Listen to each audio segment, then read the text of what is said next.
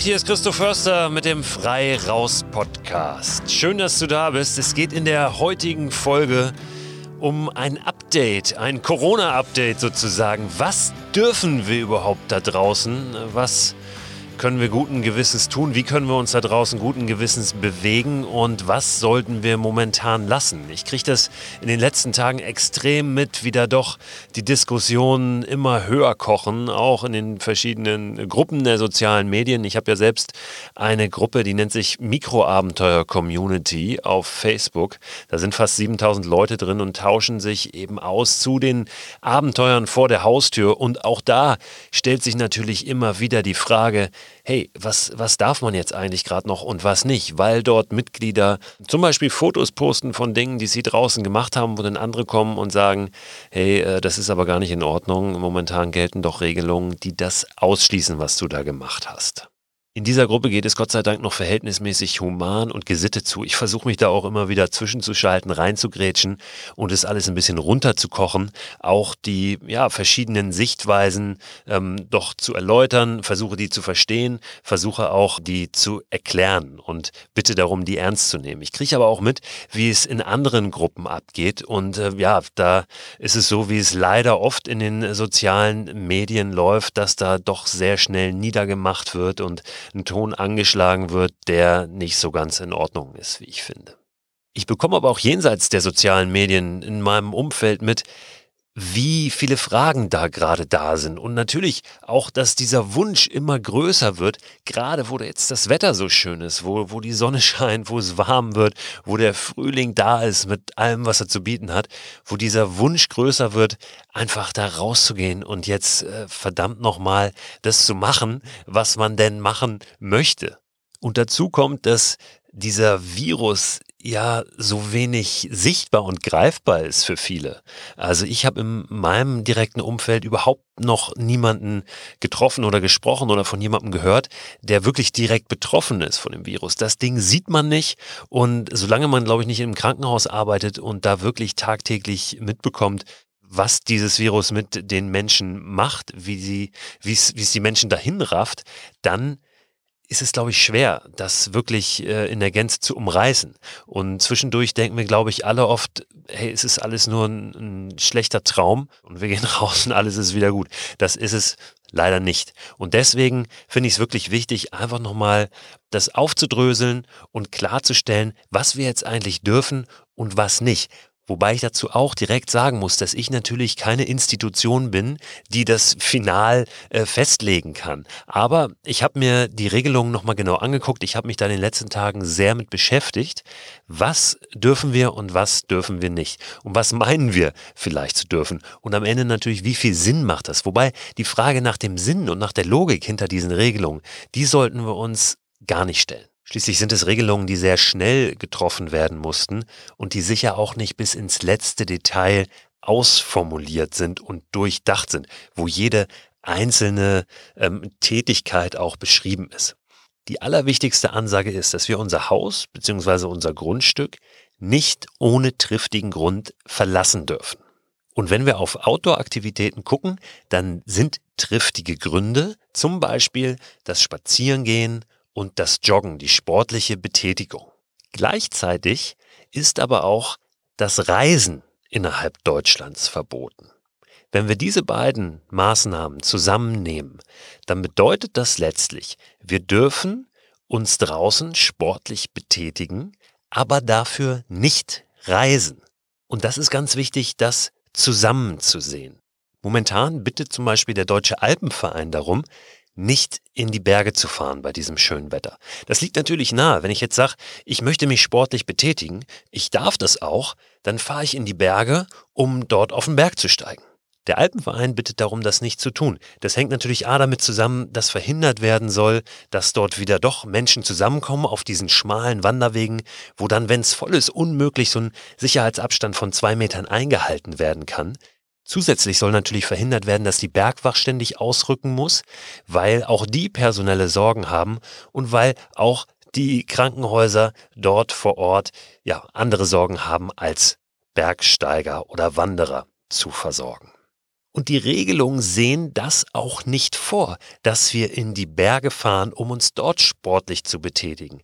Das wäre kein triftiger Grund, um das Haus zu verlassen, um irgendwo weiter wegzufahren. Sportliche Betätigung wird momentan eben von den Regierungen, Landesregierung, von der Bundesregierung so gesehen, dass sie von der Haustür aus stattfindet. Das heißt, wir können raus, wir können wandern, wir können spazieren, wir können joggen, wir können Fahrrad fahren, aber eben von der Haustür aus, dorthin, ja, wo wir von der Haustür aus kommen. Theoretisch können wir auch paddeln, da fängt es natürlich an, ja, langsam so ein bisschen Interpretationssache zu werden. Die wenigsten wohnen direkt am Wasser. Kann ich nun zum nächstgelegenen Gewässer fahren, um dort zu paddeln? Vielleicht mit dem Stand-Up-Paddleboard oder mit dem Kajak? Äh, das ist nicht wirklich geklärt. Ich denke, da muss jeder für sich selber sehen, wie er es vereinbaren kann und eben auch verargumentieren kann und vielleicht nicht 100 Kilometer irgendwo hinfahren zum Paddeln an den Chiemsee, an die Talsperre, an die Ostsee, sondern ja, das dann vielleicht einfach zu lassen, ein bisschen äh, aufzuschieben noch, zurückzuhalten und dann wieder zu machen, wenn es alles ein bisschen entspannter ist. Vielleicht dann joggen zu gehen, mit dem Fahrrad raus, wandern, wie auch immer, alles was erreichbar ist von der eigenen Haustür. Und ich finde, das ist wirklich eine Chance, auf das mal zu schauen auch wenn es jetzt vielleicht zwangsweise ist. Ich will diese ganze Situation überhaupt nicht schönreden, aber es ist wirklich eine Chance, auf das zu gucken, was vor der Haustür liegt. Oder auch hinter der Haustür. Mir hat gestern jemand geschrieben, dass er völlig aus dem Nichts hinter seinem Haus in dem Wald eine wunderbare Mountainbike-Strecke entdeckt hat, die er bis dato überhaupt noch gar nicht kannte. Wir haben ja oft diesen gedanklichen Reflex, dass immer dann, wenn wir Zeit haben, um eine Outdoor-Aktivität zu betreiben, dass wir dann irgendwo hinfahren dass wir ans Meer fahren, dass wir in die Berge fahren, dass wir in irgendein großes Waldgebiet fahren. Und selbst wenn das da wunderschön ist, dann lohnt es sich, dieses Muster mal zu durchbrechen. Und die Chance ist jetzt da, wirklich mal zu gucken, was kann ich von meiner Haustür aus erreichen? Jetzt gibt es Menschen, die wohnen naturnäher, die sind natürlich gerade im Vorteil.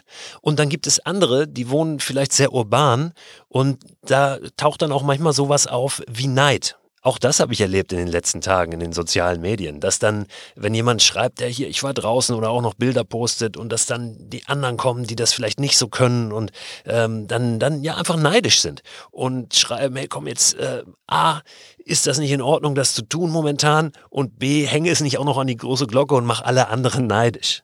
Ich finde, wir müssen kein schlechtes Gewissen haben, wenn wir denn naturnah wohnen und äh, rausgehen im Rahmen der Möglichkeiten und auch der Maßnahmen und vielleicht dann auch ein Bild davon posten. Ich finde das völlig in Ordnung und es war offenbar auch so eine Einzelmeinung. Denn die meisten, die sich dann darauf äh, gemeldet haben, gesagt, Mensch, macht bitte weiter, äh, Sachen zu posten, Fotos zu posten, die inspirieren die machen uns Lust auf draußen. Und selbst wenn ich das momentan so nicht kann, dann, äh, ja, dann kann ich wenigstens so ein Stück weit dabei sein bei den anderen und kann mich erfreuen an dem, was sie da erlebt haben. Ich finde es generell wichtig, und das ist jetzt gar kein spezielles Reise- oder Abenteuerthema, sondern eher ein generelles, dass wir auch in den sozialen Medien vernünftig miteinander umgehen, dass wir nicht sofort lospoltern, den anderen niedermachen, dass wir aber auch nicht das absolute Wissen für uns beanspruchen die Grundlage guter Kommunikation ist doch, dass wir immer wieder auch versuchen, die Perspektive des anderen einzunehmen, versuchen, den zu verstehen, warum der sich so verhält, warum der so tickt. Wir laufen doch alle mit einer unterschiedlichen Landkarte von der Welt rum, mit unserer eigenen, weil wir anders groß geworden sind, weil wir andere Dinge erlebt haben, weil wir an anderen Orten waren, weil wir anderen Menschen begegnet sind. Und wenn wir das große Glück haben, was schon sehr unwahrscheinlich ist, dass wir und derjenige, diejenige, mit der wir gerade kommunizieren, an das gleiche Ziel wollen und dieses Ziel auch auf der Landkarte des anderen verzeichnet ist. Selbst dann werden wir immer wieder an Punkte kommen, wo wir mal die Landkarte hochnehmen müssen und sagen, das ist ja komisch, auf meiner sieht es irgendwie ganz anders aus. Ähm, wie, wie kommt man denn auf deiner dahin? Das ist so wichtig, dass wir das immer wieder versuchen und uns immer wieder bewusst machen und entsprechend respektvoll miteinander umgehen. Übrigens ist das auch was, was mir immer wieder da draußen hilft, wenn ich unterwegs bin in der Natur. Zum Beispiel, wenn ich irgendwo einen Schlafplatz suche für die Nacht und dann treffe ich manchmal einen Förster, einen Jäger oder einen Anwohner. Und dann kommt man ins Gespräch. Und oft ist es so, ähm, dass derjenige erstmal ähm, mit etwas kommt, was was dem den eigenen Interessen entgegensteht. Ja? Zum Beispiel sagt, ey, hier, äh, was soll das hier? Wird nicht übernachtet.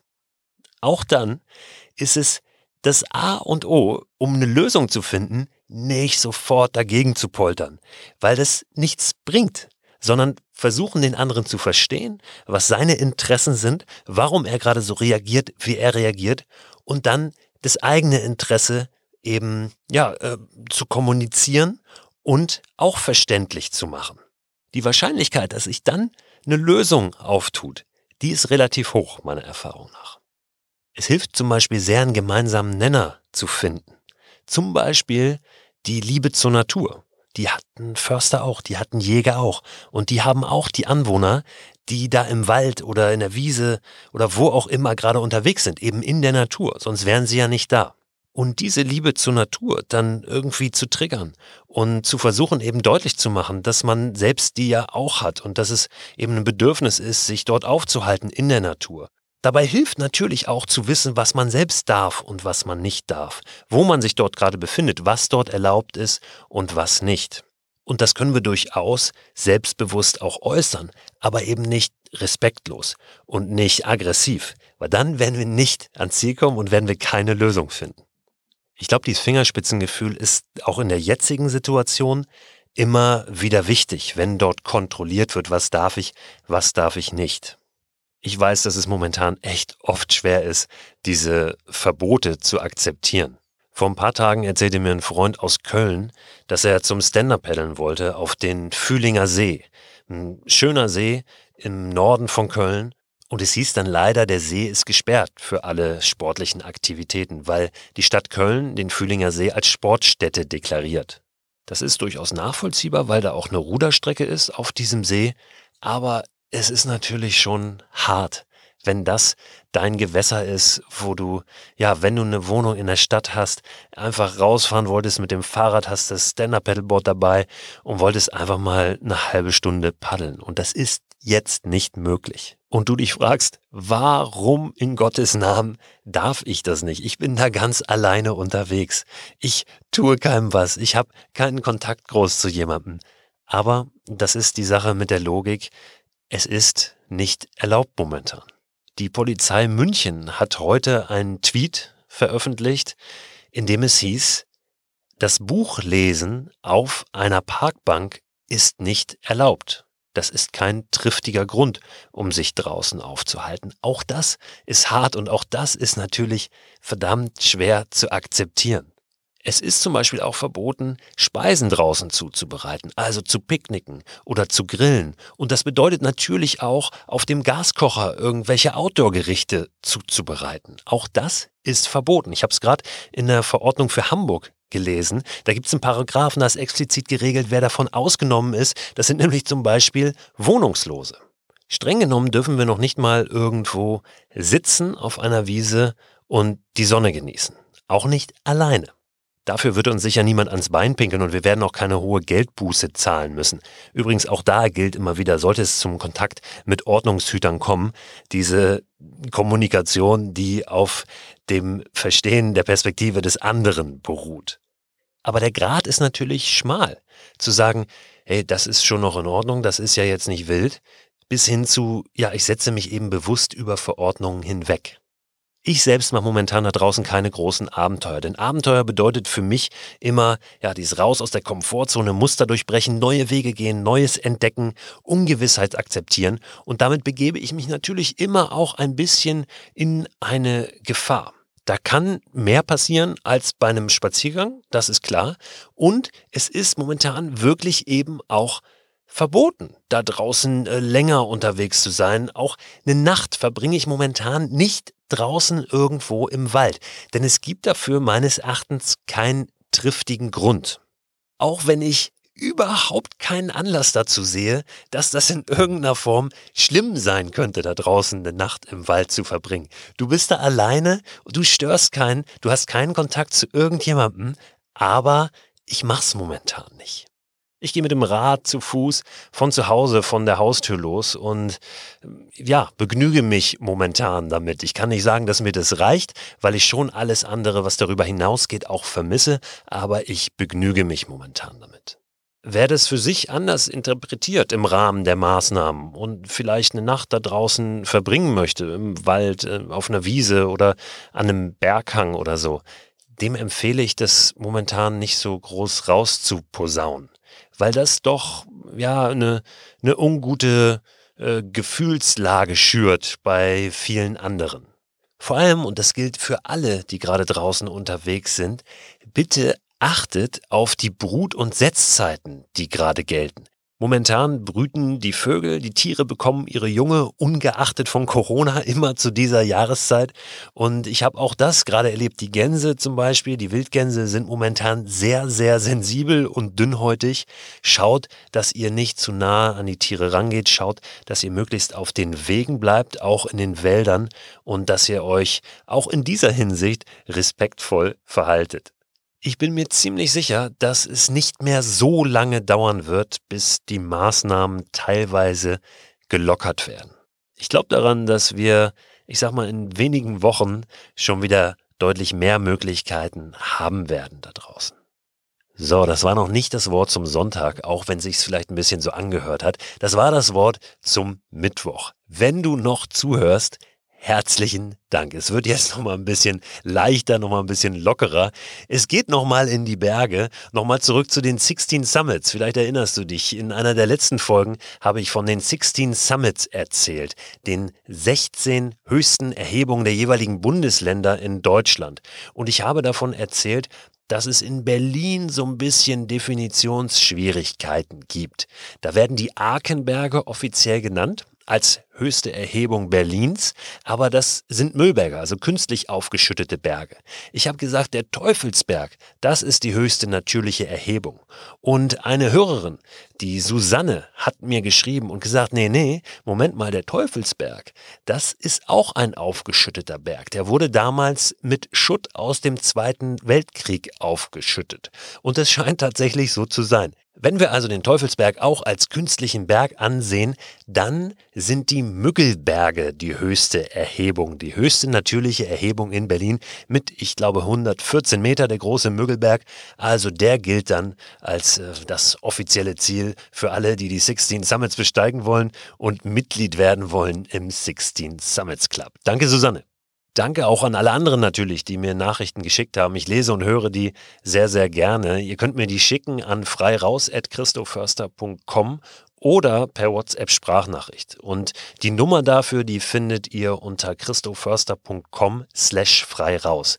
Christo Förster immer zusammengeschrieben. Christo wie Christoph ohne PH und dann Förster mit OE. Einer, der mir eine Sprachnachricht geschickt hat, ist Alex aus Österreich. Der war nämlich an einem der letzten Tage auch bei diesem Supermond draußen unterwegs und ja, war ganz begeistert. Ich lebe ein kleines bisschen im Luxus. Ich lebe am Stadtrand von Graz und gerade mal fünf Minuten Gehweg, ne, also gleich neben meiner Wohnung, beginnt der Blabutsch oder der Weg zur Ruine Gösting nach oben. Und ich genieße es derzeit jeden Tag kurz für ein paar Minuten rauszugehen und die 300 bis 400 Höhenmeter auf einen der beiden unter Anführungszeichen Hausberge hinauf zu marschieren und dort oben dann äh, eben auf meine 10.000 Schritte jeden Tag zu kommen. Und vor allem jetzt, gestern war Vollmond oder es ist bald Vollmond und gerade zu solchen Zeiten bin ich irrsinnig gerne unterwegs, auch ohne Taschenlampe. Weil bei Vollmond sieht man absolut genug. Ich liebe es einfach, bei Vollmond draußen zu sein. Danke, Alex. Ich hoffe, auch ihr konntet den Supermond, den ganz besonderen, den ganz besonders kräftigen, den ganz besonders vollen Vollmond gestern genießen, zumindest aus dem Fenster hinaus vielleicht und ihn sehen, wenn ihr dann nicht draußen unterwegs wart. Ich habe jetzt zum Schluss noch eine Buchempfehlung für euch.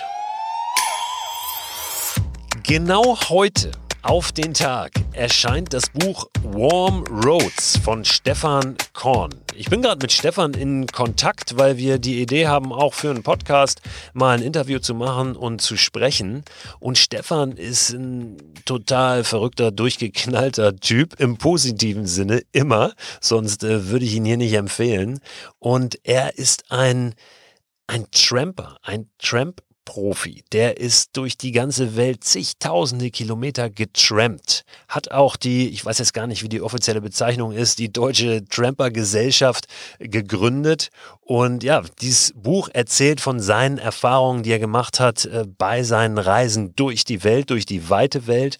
Und er ist nicht nur auf äh, Autobahn unterwegs gewesen oder Straßen, er ist auch mit Segelschiffen getrampt, er ist auf Güterzügen unterwegs gewesen. Ähm, die haben nicht immer angehalten und ihn eingeladen und gefragt, ob er mitfahren will, sondern da ist er auch mal so draufgehüpft, hat unglaublich viele Dinge, spannende Anekdoten zu erzählen. Und der Zeitpunkt für eine Buchveröffentlichung ist natürlich nicht so günstig. Ihr könnt Stefan aber unterstützen, indem ihr das Buch trotzdem kauft, auch wenn ihr es nicht in der Buchhandlung vor Ort bekommen könnt. Es gibt Möglichkeiten auch jenseits von Amazon, die habe ich in den letzten Folgen auch immer mal wieder genannt. Hier nochmal auf der Website carlsen.de slash Buchhandlungen. Carlsen mit C. Das ist der Buchverlag, der Kinder- und Jugendbücher macht, Harry Potter und so weiter. Die haben mal zusammengetragen, welche kleinen Buchhandlungen auch online Versandservices anbieten.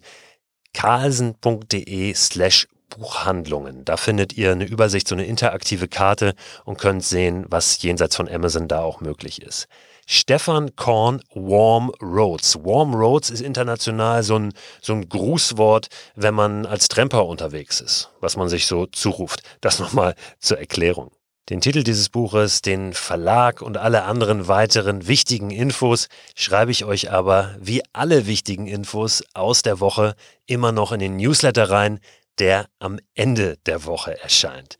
Abonnieren könnt ihr diesen Newsletter unter christoförster.com slash frei raus. Dann kommt er immer am Ende der Woche zu euch. Und ab sofort schreibe ich in den Newsletter immer auch nochmal einen Link zu den vorangegangenen Newslettern. Das heißt, ihr könnt auch die Informationen euch dann nochmal anschauen. Jetzt macht's gut, bleibt gesund, wie immer. Und wenn ihr Lust habt, hört morgen wieder rein. Tschüss.